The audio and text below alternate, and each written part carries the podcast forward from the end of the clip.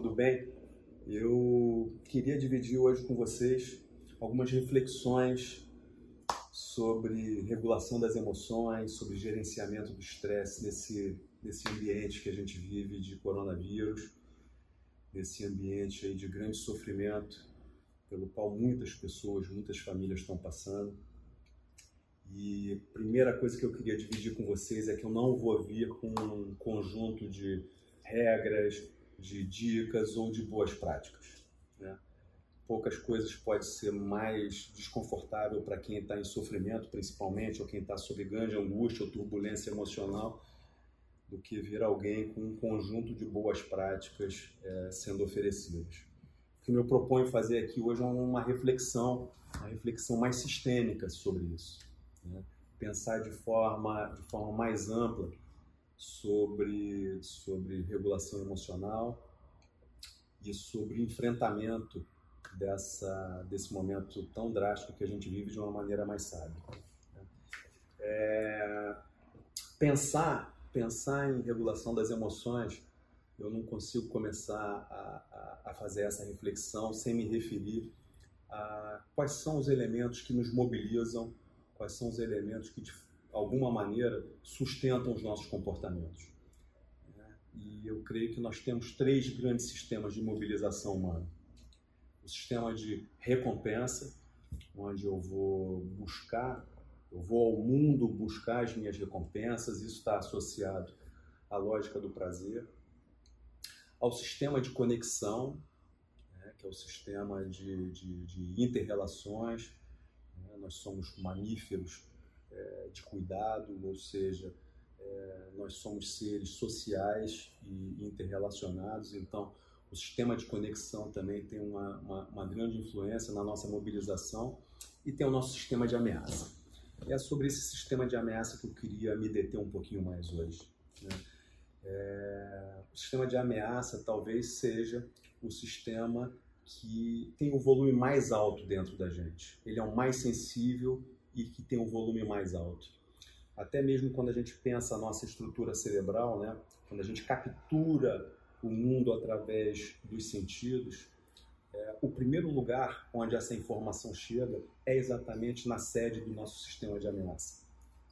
Dentro lá do nosso sistema límbico, com aquela estrutura, a amígdala cerebral, que codifica rapidamente e é uma antena para todos os perigos né, tangíveis e intangíveis que nos ameaçam. E, e, e, eu creio que é legal a gente fazer uma reflexão. O sistema de ameaça ele, ele, ele busca proteger o quê? Quais são os medos né, que de alguma maneira nos, nos perseguem?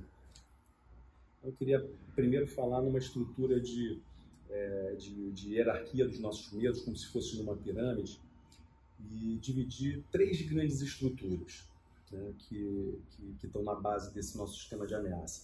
Uma primeira, uma primeira base são aqueles temores relacionados à nossa sobrevivência física e financeira. Né? Estão relacionados ao nosso medo é, é, de não ter saúde suficiente e de não ter recursos o suficiente. Então, boa parte é, da nossa mobilização é orientada a esse tema. Ela é mais tangível, é, imagino eu. E existem outras duas camadas. A segunda camada está relacionada à, à, à, ameaça ao pertencimento. É aquela é o receio de não ser amado, de não ser querido, de não ser aceito, de não pertencer. E essa, e essa dor do não pertencimento ou da rejeição é uma dor que toca fundo no ser humano. Né? A neurociência descobriu recentemente que nós processamos é, é, a dor da rejeição na mesma matriz no cérebro que processa a dor física. Portanto, caso eu tenha uma fratura na minha perna, eu vou processar essa dor no meu cérebro no mesmo lugar é, onde eu percebo uma, uma rejeição. Pode ser uma rejeição desse tamanho, uma rejeiçãozinha sutil desse tamanho. Nós processamos nesse lugar. E o nosso receio da rejeição e do exílio nos toca fundo. Né? Para alguns primatas, preferem morrer a serem exilados. E isso nos atinge profundamente. E um terceiro nível é, dessas dores estão relacionados ao medo da estima. que é o medo de não ser bom o suficiente, de não ser importante o suficiente, de não se distinguir é, dentre as pessoas. Isso acaba, né, é, de alguma maneira, afetando a nossa aceitação e o nosso reconhecimento. Antes do coronavírus, né, todas essas três dimensões já estavam presentes, sendo que as duas últimas, o pertencimento e a estima, são dimensões, né, são estressores simbólicos. Eles não são palpáveis, materiais, são estressores simbólicos, muito ligados ao, meu pensamento, ao nosso pensamento. Porém, com o advento da, da, da, da pandemia, né, é, eu entendo que esse nosso sistema de ameaça como um todo passou por uma superinflamação. Ele está completamente inflamado, hipersensível. Né? Os nossos receios reais sobre o nosso emprego, a nossa companhia, a nossa organização, sobre a forma como a gente vai se relacionar, como é que a gente vai lidar com o novo mundo, a falta de, de bons parâmetros para construir cenários futuros, é, fazem com, com que esse nosso sistema de ameaça fique completamente inflamado. Então, esses momentos de turbulência, de ansiedade, refletem essa, essa, essa inflamação do nosso sistema de, de, de ameaça. E, na realidade, quando a gente pensa em estratégias para regular, né, é, a gente já tem uma primeira grande armadilha. E qual é essa primeira grande armadilha? Que diante de emoções tão desagradáveis como essa que a gente está tá passando, né, o nosso arco reflexo qual é? Eu não quero sentir isso.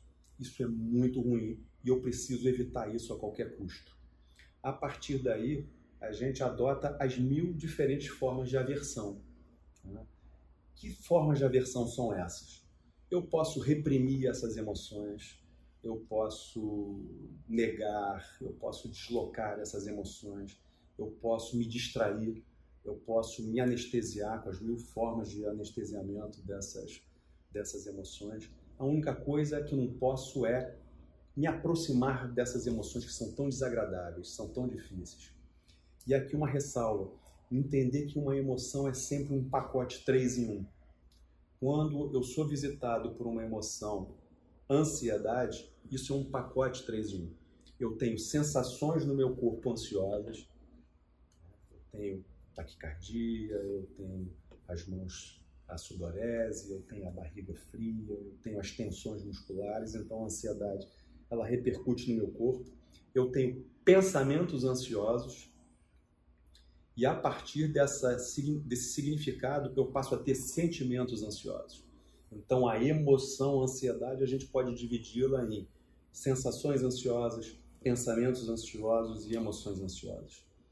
E para cada uma dessas atitudes, dessas, dessas dimensões, a gente pode ter antídotos. O segundo elemento é que, além da aversão, a gente entra num processo de pensamentos febris. Né? A nossa atividade mental fica febril, né? É, especulando mil cenários, fazendo mil contas, é, definindo cenários, tentando identificar ameaças. E essa dobradinha, aversão e pensamentos febris, é, não são boas conselheiras, né? não são sábios.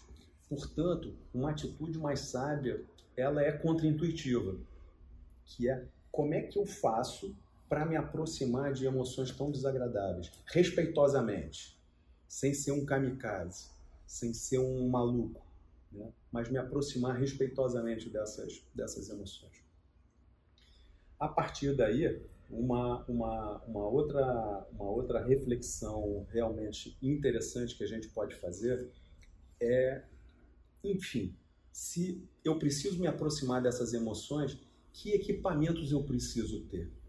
E imediatamente eu, eu, eu, faço uma analogia, eu gosto muito de uma analogia que meu amigo e sócio Duda aqui na Cinco faz, que é relacionado à palavra cultivar. Se nós pegarmos na tradição a palavra, por exemplo, a palavra meditação, quando a gente leva para as línguas é, é, originais, se a gente pega em sânscrito a palavra meditação, ela, ela, ela se chama Gon, que talvez a tradução mais aproximada seja familiarizar-se. Enquanto em Pali, a palavra é Bhavana, que talvez a tradução mais aproximada seja cultivar. Então, os equipamentos que nós precisamos para a gente se aproximar dessas emoções difíceis e ter escolhas sábias, talvez seja como eu faço para me familiarizar com o meu mundo interno e que sementes eu deveria cultivar. E aí a gente faz essa analogia que o Duda traz que eu gosto muito. Se nós perguntarmos para qualquer pessoa é, sobre o que nós deveríamos fazer para ter uma boa saúde física, para ter um bem-estar físico, provavelmente não haveria dissonância. As pessoas sempre responderiam: cara, faça atividade física, porra, coma bem, tenha uma boa nutrição e tenha um bom sono. Não vai fugir muito disso. Né? Vai ter algumas variantes, mas não vai fugir muito disso. Ou seja, as sementes que nós precisamos cultivar para ter um bem-estar físico seriam essas e o sintoma é um bem-estar físico. Quando a gente vai para o nosso mundo mais sutil, para o nosso mundo interno, para o nosso mundo mental e emocional, a pergunta que fica é: que sementes são essas que nós deveríamos cultivar para ter como sintoma um bem-estar mental e emocional? Que sementes seriam essas que nos capacitariam para a gente se aproximar dessas emoções difíceis e reguladas? Então é dessa é essa reflexão que eu queria fazer com vocês. E pensar que eu acho que existe um conjunto de diferentes sementes que a gente pode pensar. Então, uma primeira, uma primeira semente premium que eu imagino nessa, nessa, nessa abordagem é como nós podemos fazer para treinar a nossa atenção. A nossa atenção molda a nossa realidade. Imagine a atenção né, como um, um, uma, uma, um canhão, um canhão de luz num palco escuro de um teatro, né? focalizando exatamente aquela bailarina no canto direito do teatro. Essa capacidade que nós temos de, diante de diversas possibilidades, focalizar a nossa atenção em algum aspecto, é o que nós chamamos de mindfulness, que é essa capacidade de recoletar né, de alguma maneira, consolidar uma mente fragmentada em várias possibilidades, uma atenção fragmentada em várias possibilidades, né, e focalizá-la num determinado ponto. A essa capacidade nós chamamos mindfulness. Se nós pensarmos que a nossa atenção define a nossa realidade, talvez uma das coisas mais importantes que a gente possa fazer de forma intencional na nossa vida seja treinar a nossa atenção.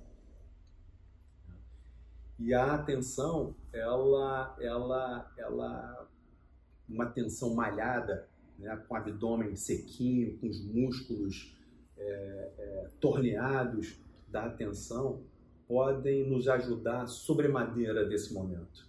A, por exemplo, focalizar no ângulo mais construtivo para eu olhar essa saída. Né?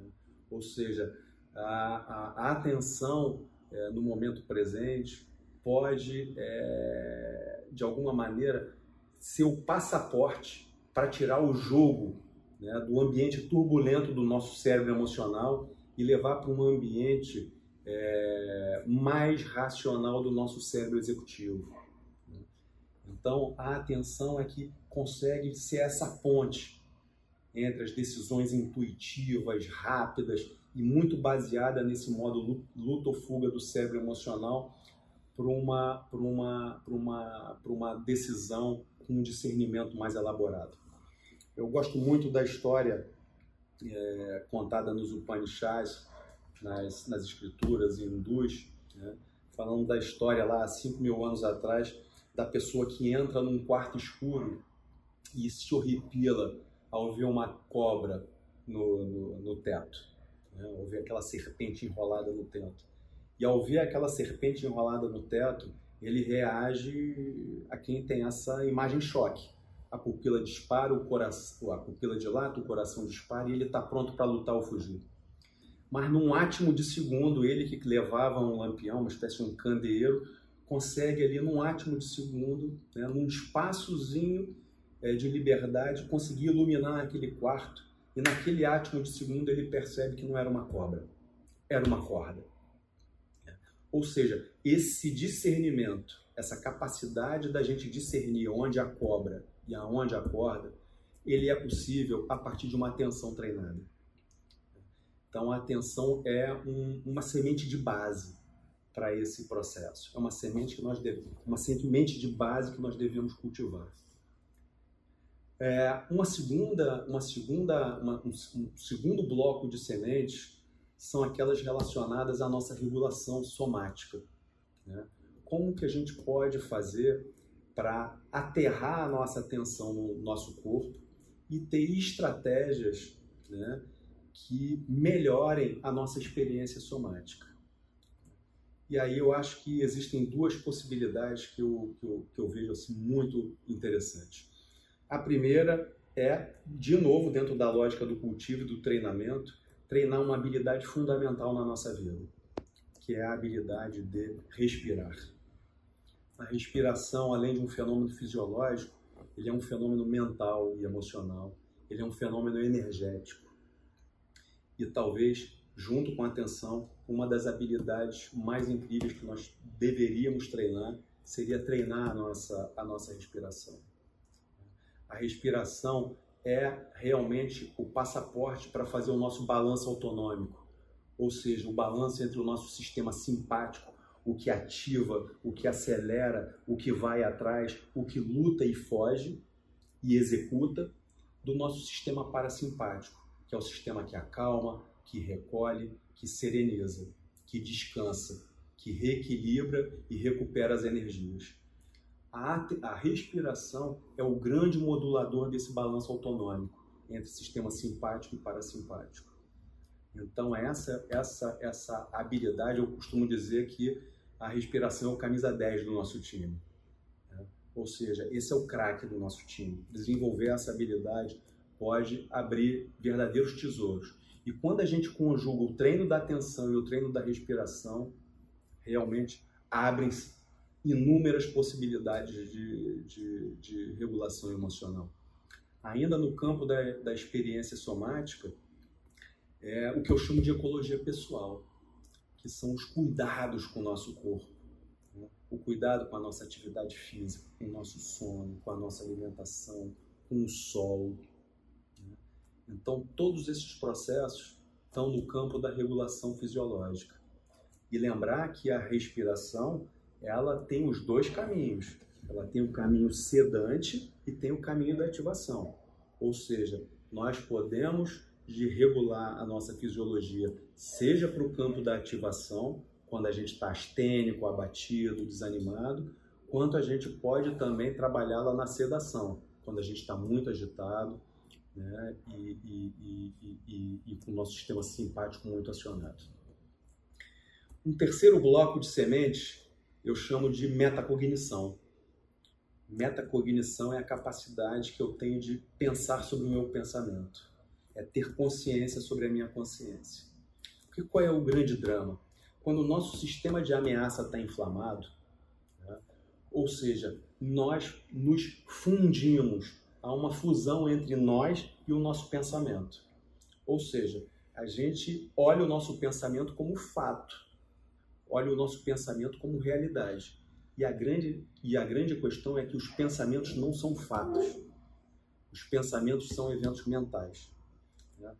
Os psicólogos e os terapeutas da aceitação e compromisso usam o termo desfusão, né? que é a capacidade de eu me desfundir, de eu me separar desse pensamento que parece uma, uma, uma, uma realidade. Então, existem várias técnicas, né? De eu projetar os meus pensamentos numa tela em branco, de eu dar nome para esse pensamento, de eu, por exemplo, brincar e dizer que aquele pensamento é como se fosse um filme, posso dizer ou Justiceiro, ou Implacável, né? Terror no Lago, não sei lá o que, eu, brincar com isso para desmoralizar o pensamento, entre aspas. Ou seja, a gente precisa colocar o pensamento no lugar dele. Ou seja, precisamos é, é colocar o pensamento, que os pensamentos são eventos mentais. Então eu consigo com isso criar um distanciamento né? É aquele distanciamento quando o hindu de 5 mil anos atrás levantou o candeeiro do discernimento. É, essa, é esse espaço de liberdade que eu preciso ter em relação aos meus pensamentos.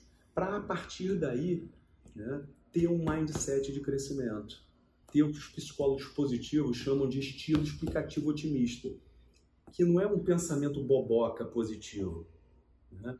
Na realidade, significa como eu direciono o meu foco e a minha atenção para o ângulo mais construtivo dessa situação. Então, a metacognição ela é muito poderosa. Mas, quando o sistema está ameaçado, se eu tentar resolver os nossos problemas pela via do pensamento, pela via do intelecto, pela via da cognição, provavelmente eu vou bater no muro. Porque, na realidade, eu não vou construir discernimento. Eu vou me confundir né? Eu vou achar que os pensamentos são, é, é, é, é, são fatos mesmo. Então, esse discernimento é possível na medida em que eu tenho estratégia de regulação do meu corpo e eu tendo uma atenção treinada. Então, a gente tem a atenção, tem as, as, os elementos da regulação somática e a gente tem a metacognição. Tem um outro, um outro conjunto de sementes que eu acho que representam a, viga central, a estrutura central de, da, da, das estratégias de regulação, que são aquelas que eu chamo das virtudes do coração. É, os contemplativos vão chamar dos quatro incomensuráveis. A turma da moderna psiconeurocardiologia vai chamar dos recursos avançados do coração. E que, o que são esses recursos avançados do coração? são um conjunto de virtudes. Né? E que virtudes são essas? A virtude da compaixão e da bondade amorosa, né? que é essa capacidade, a, a compaixão e a autocompaixão ser a base mais sólida da nossa autoestima. Né? Quando os nossos comportamentos, quando a gente for varrido por tempestades de maus resultados, quando a nossa confiança e a nossa autoestima estiver praticamente no chão, o que vai nos salvar é o gerador da autocompaixão. A lógica da gratidão. É, não a hashtag gratidão automática, mas uma gratidão nascida de, um profundo, de uma profunda reflexão e de um entendimento. A apreciação, a alegria, a alegria empática, né? que é o genuinamente apreciar o talento de alguém, apreciar, apreciar as boas práticas de uma terceira pessoa, né? o elogio gratuito e também isso direcionado para mim, o autoelogio, a autoapreciação. As sementes ligadas ao não julgamento, né? a paciência e principalmente uma virtude que eu reputo que é uma, uma virtude dificílima de construir, mas creio que para o momento atual ela é muito importante e principalmente naquela estratégia de aproximação das emoções difíceis que é a questão da, da, da aceitação, da redução da resistência. A aceitação e redução da resistência, quando nós falamos essas palavras, para nós ocidentais, ela, ela sempre vem e bate num lugar, assim, às vezes esquisito, né? Como se fosse um lugar da não ação, um lugar do fraco, o lugar de quem não está lutando, o lugar de quem não está numa agenda de autossuperação e nada poderia ser tão falso quanto essa, essa visão. A aceitação é uma das atitudes mais corajosas que a gente pode imprimir na nossa vida.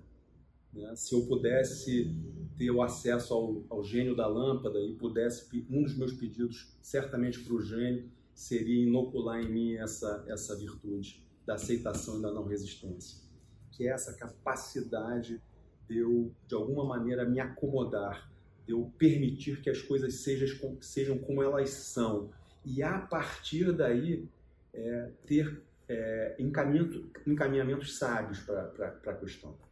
Vamos imaginar o seguinte: semana passada, é, enfim, eu tenho tido a oportunidade de trabalhar com, com atletas assim, é, que são lendas em alguns esportes, né? Trabalhado muito com o Burley, né, que é uma lenda das ondas gigantes. Conversava com ele sobre quantos caldos ele já havia tomado na vida. Quando ele toma um caldo numa onda gigante, né, o arco reflexo nosso qual é? Quando a gente está rodando lá embaixo, é tentar o mais rápido possível tentar a superfície, lutar pelo ar. Só que muitas das vezes a solução é de novo é contraintuitiva. Eu preciso diminuir a resistência, me acomodar naquele desconforto, né?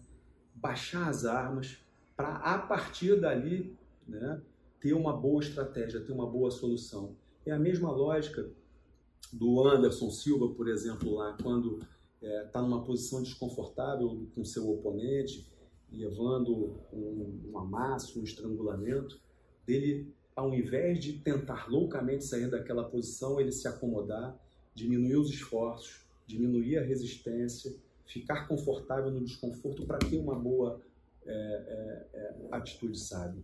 Então eu creio que a aceitação e a não resistência, o deixar ir, talvez seja uma das habilidades mais importantes que a gente pudesse cultivar nesse momento. Estou finalizando. Uma outra, um outro conjunto de sementes é o, o, a vigilância e o zelo que nós deveríamos ter com a nossa linguagem. Né? A escolha do nosso vocabulário e a escolha das nossas metáforas. Então, na nossa linguagem verbal, né, utilizar vocabulários e metáforas que sejam construtivas, né, que sejam orientadas à solução, que sejam orientadas à ação, que sejam positivas. Ou seja, uma das formas interessantes de treinar o nosso foco é treinar o nosso foco em relação à qualidade da nossa linguagem verbal e não verbal. Né? Na não verbal em relação à nossa atitude corporal. Né? Situações pedem uma atitude corporal de relaxamento, de virtudes suaves. Determinadas situações perdem uma atitude de virtudes quentes. Então, a linguagem é um outro elemento muito importante. Chegando ao fim, a gente chega nas duas últimas dimensões, uma de uma, uma dimensão filosofante e uma dimensão transcendente. Né?